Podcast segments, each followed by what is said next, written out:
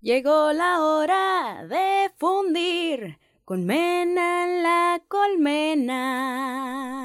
¡Wow, qué intro! ¡Halo, Hawái! Bienvenidos a la colmena de Mena. Yo soy Mena y no, no soy una abeja, pero sí una comunicóloga en formación, lista para ayudar a las personas a crecer, a reproducir buenas ideas y producir acciones positivas que impacten a la sociedad sin dejar de ser tú. Así que, música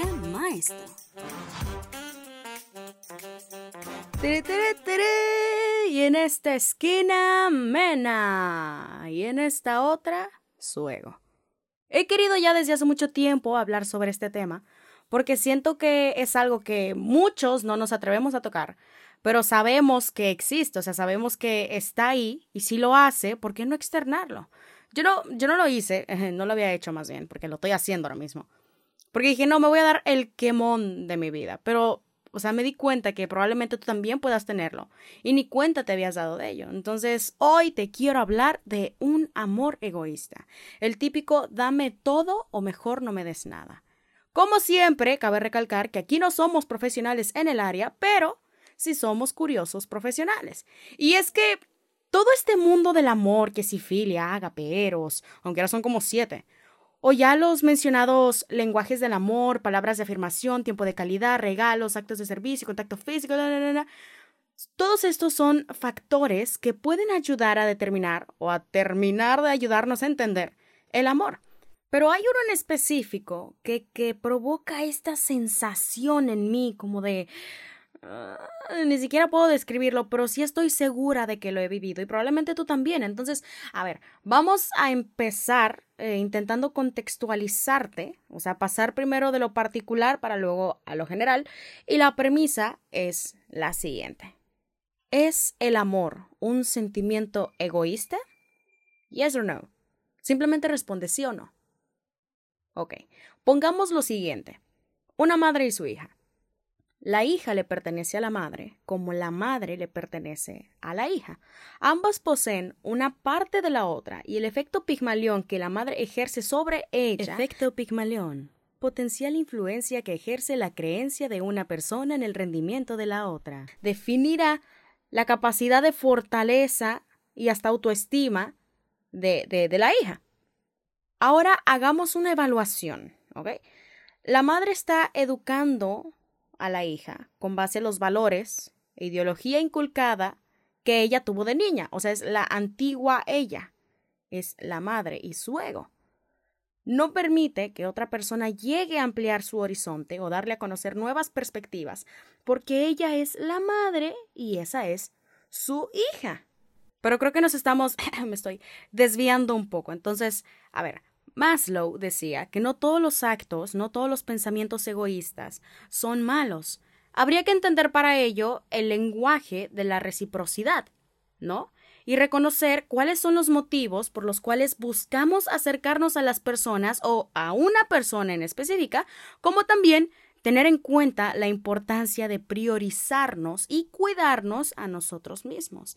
Y es que en algún momento de nuestras vidas hemos dado el todo por el todo por esta persona, hasta caer en un pozo emocional en el que nosotros terminamos culpando al otro por no actuar del mismo modo que nosotros. Entonces aquí viene lo bueno, porque no puedes controlarlo todo pero sí puedes controlar el cómo vas a reaccionar ante ello.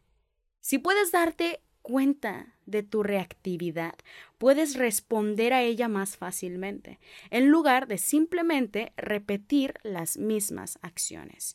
En The Midnight Gospel hay un capítulo en particular donde tocan este tema del ser humano desde adentro y el egoísmo que emana de ellos.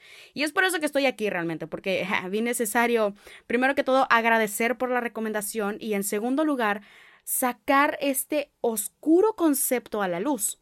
Pero retomando el tema del lenguaje de la reciprocidad, es cierto que debes quedarte en los lugares con las personas donde todo sea mutuo, pero hay que ser realistas Las personas aparecen y desaparecen. Y ahí es cuando entra el concepto de ah, el ghosting y bla, bla, bla.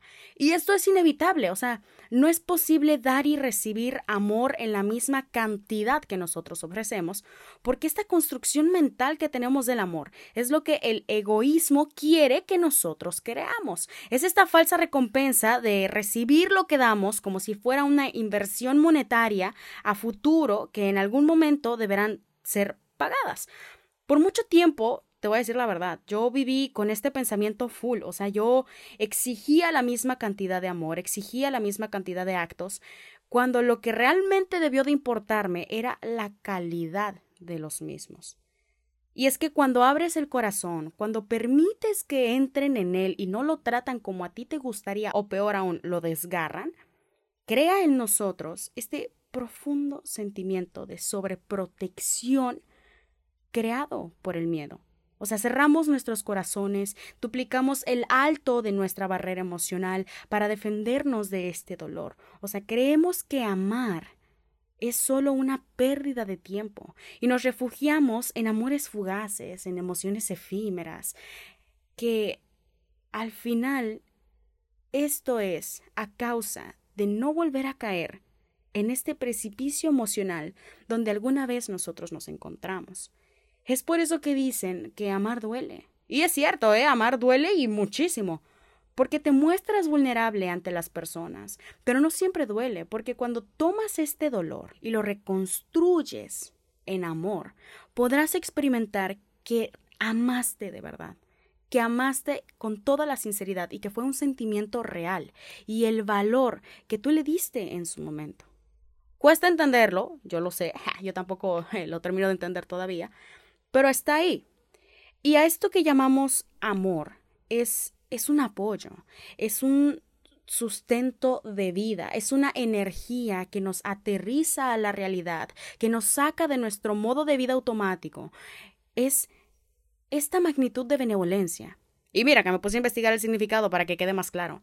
La benevolencia nos enseña a no ser altaneros, nos enseña que un hombre o una mujer no debe servirse abusivamente de otro hombre.